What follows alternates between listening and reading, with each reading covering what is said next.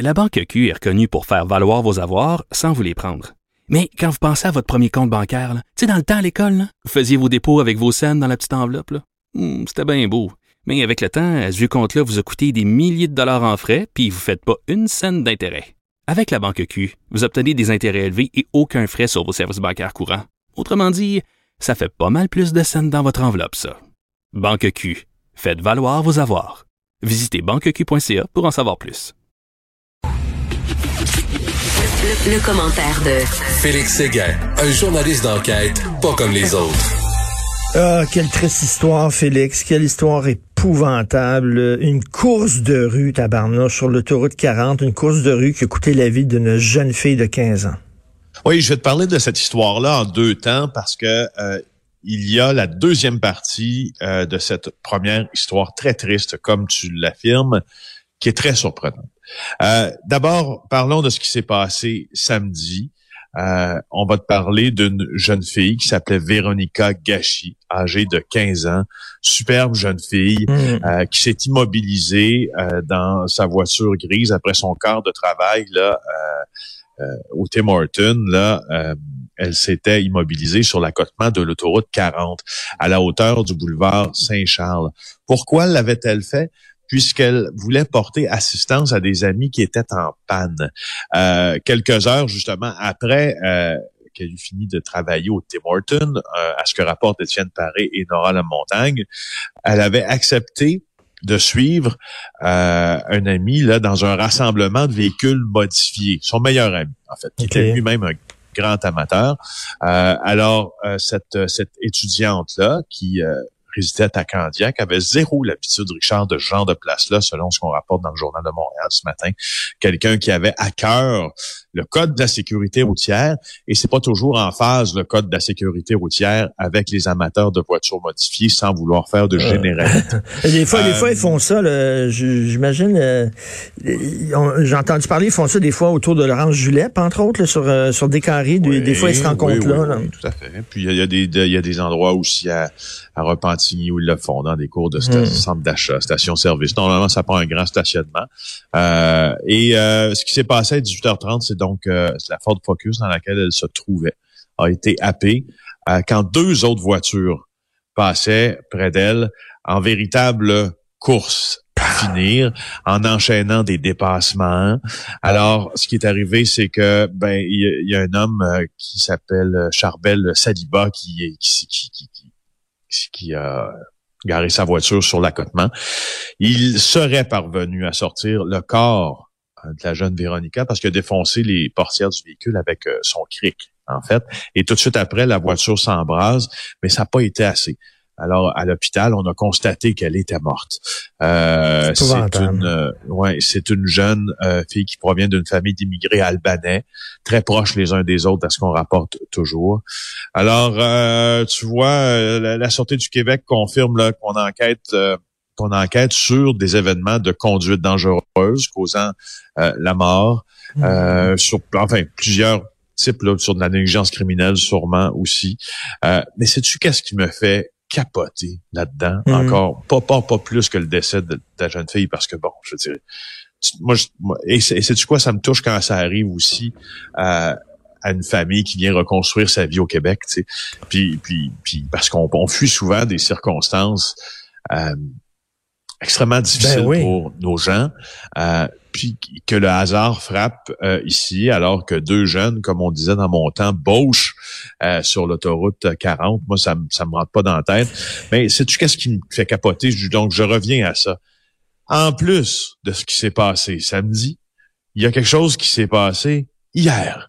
Il y a 200 jeunes connaissant cet événement-là, là, c'était impossible à manquer qu'il jeune femme qui a été happée parce que deux personnes coursaient ensemble sur l'autoroute 40. Ben, il y a 200 personnes 200 amateurs de voitures modifiées qui se sont retrouvés, qui se sont euh, agglutinés dans un stationnement de Laval. 200 personnes. Euh, c'est, je sais pas. Je, non, tu trouves pas que c'est, Ouais, c'est- c'est c'est complètement déprimant. Puis écoute là, pour euh, pour sur cette rencontre des deux jeunes, là, tu sais, il fait super beau. Là, tu sais, c'est- on annonce un printemps très doux, un été très chaud. Ça va être extrêmement difficile de retenir les jeunes, là, puis de dire faire attention. là, ils vont lâcher leur fou. Ils sont tannés comme euh, comme toi et moi.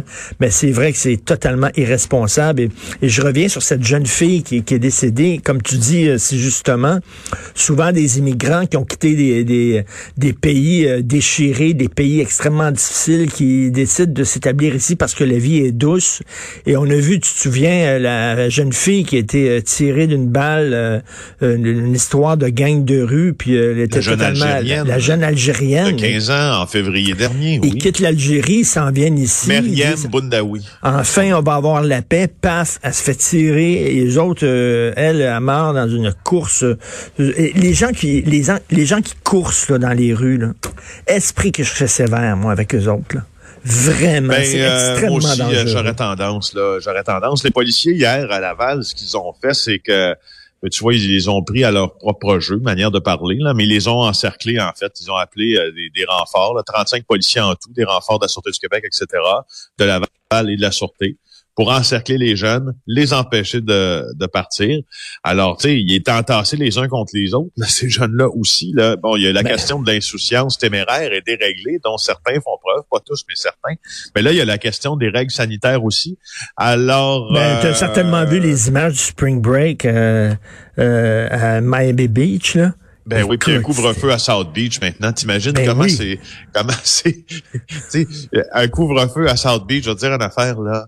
On n'est pas passé par là souvent dans l'histoire de ce de, de, de la panhandle de la Floride, hein, je te Eh, jure. ben non, Ah, écoute, ouais. c'est- la place de party. Puis maintenant, à 8 heures, on ferme. Tout est fermé parce que c'est le foutu bordel. Les jeunes, euh, vraiment, là, ça va être très difficile de les, euh, de les garder en dedans ou de leur dire de, de respecter les consignes euh, sanitaires. juste, Donc, écoute, euh, parlant d'irresponsable, il y en a un autre qui est pas pire aussi. Là. Ben pas mal, hein. Tu sais, on parle. Puis en- encore une fois, euh, ce n'est pas que l'apanage des jeunes de faire preuve euh, d'insouciance puis d'avoir un comportement qui est complètement déréglé par rapport à la norme, disons-le, complètement déréglé par rapport à la norme.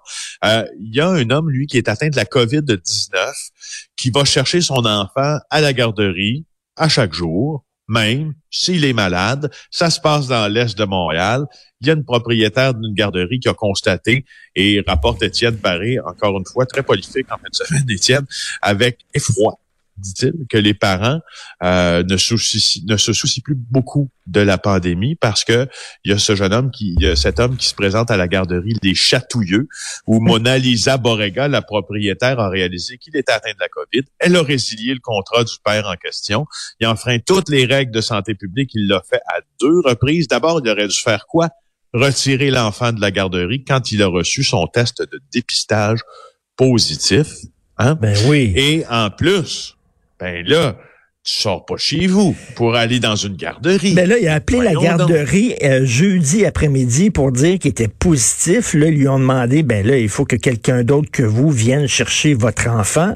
Mais là, ça pouvait pas être lui. Mais là, ils l'ont vu arriver. Le gars s'est pointé. Les autres, en revenaient pas, là. Ben non, mais en plus, c'est les conséquences là-dessus. Regarde, les, euh, l'enfant a continué à aller à la garderie comme si son père n'avait pas été infecté, là, comme si de rien n'était au fond. Alors, il y a dix Ah, autres ouais. jeunes du même groupe qui maintenant doivent faire une quarantaine de 14 jours, ce qui force leurs parents à rester à la maison. Non, non, mais il est Moi, je te mais dis, Richard, si j'avais resté à la maison faire une quarantaine, si disons moi puis ma blonde, là, du jour au lendemain, à cause de l'irresponsabilité de quelqu'un d'autre, on devait rester 14 jours à la maison, ben je peux te dire que euh, je serais dans tous mes états parce que ça implique, tu sais là, puis ben j'ai beaucoup de chance là parce que euh, euh, ma, ma mère fait partie de ma bulle familiale euh, et euh, et j'ai de la chance avec les bon les enfants puis etc puis Hmm. ça va bien. Euh, mais par contre, là, tu sais, moi, si je sais pas, là, euh, si, si je travaillais euh, dans un casse-croûte, ici, pas loin, puis ma blonde, euh, à petite semaine, euh, dans une, tu sais, j- on perdrait de l'argent, on perdrait de Ben l'argent. oui. On Non, non, perdrait les à, revenus. à cause d'un imbécile. Mais il était où ces derniers mois, ce gars-là? Il veut dire, il, il lisait pas les journaux ou quoi que ce soit? C'est quoi? Ben, je, je sais pas, je, je sais pas, je, je sais pas, je sais pas, mais je le sais pas. Mais tout ce que je sais, c'est que je le sais pas.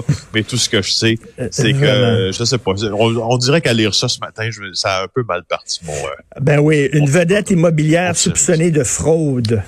Oui, euh, je t'en parle brièvement avant de sauter rapidement à un autre sujet. Là, juste te dire que Jean-François Cloutier euh, du bureau d'enquête euh, a publié ça en fin de semaine. Allez revoir ça, s'il vous plaît. Jocelyn Grégoire, qu'on décrit comme un influenceur immobilier. Oui, oui, ça existe, Richard. Un influenceur immobilier. Alors, il semble que euh, ce propriétaire-là de 1000 logements est soupçonné par un juge d'être en train de liquider ses actifs. Pourquoi? Ben, parce que des fois, quand tu les liquides, quand tu sais que tu as un litige qui s'en vient, tu es soupçonné de les cacher à la justice, n'est-ce Oui, pas? ben oui. Et, euh, et faire en sorte qu'ils ne soient pas inclus, soit dans une faillite ou en tout cas, c'est le fondateur du magazine Les Mordus d'immobilier. OK. Euh, et puis allez lire ça, mais je veux juste te dire que le, le procès, le procès de Michael Kovrig vient se de terminer en- Il vient, vient de finir en Ah, ben Chine?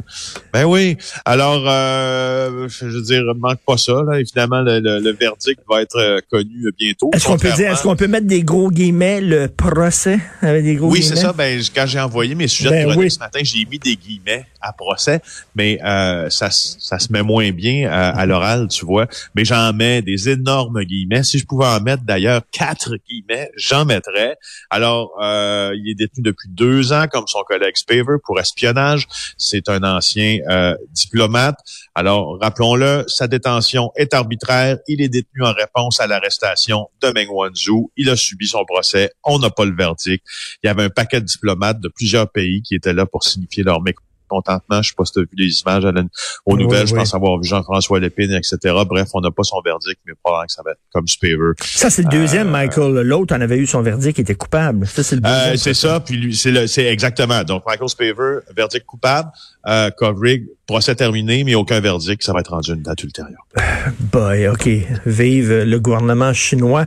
Merci beaucoup, Félix Séguin. On se reparle demain. Merci, bonne journée. Félix Séguin du bureau d'enquête.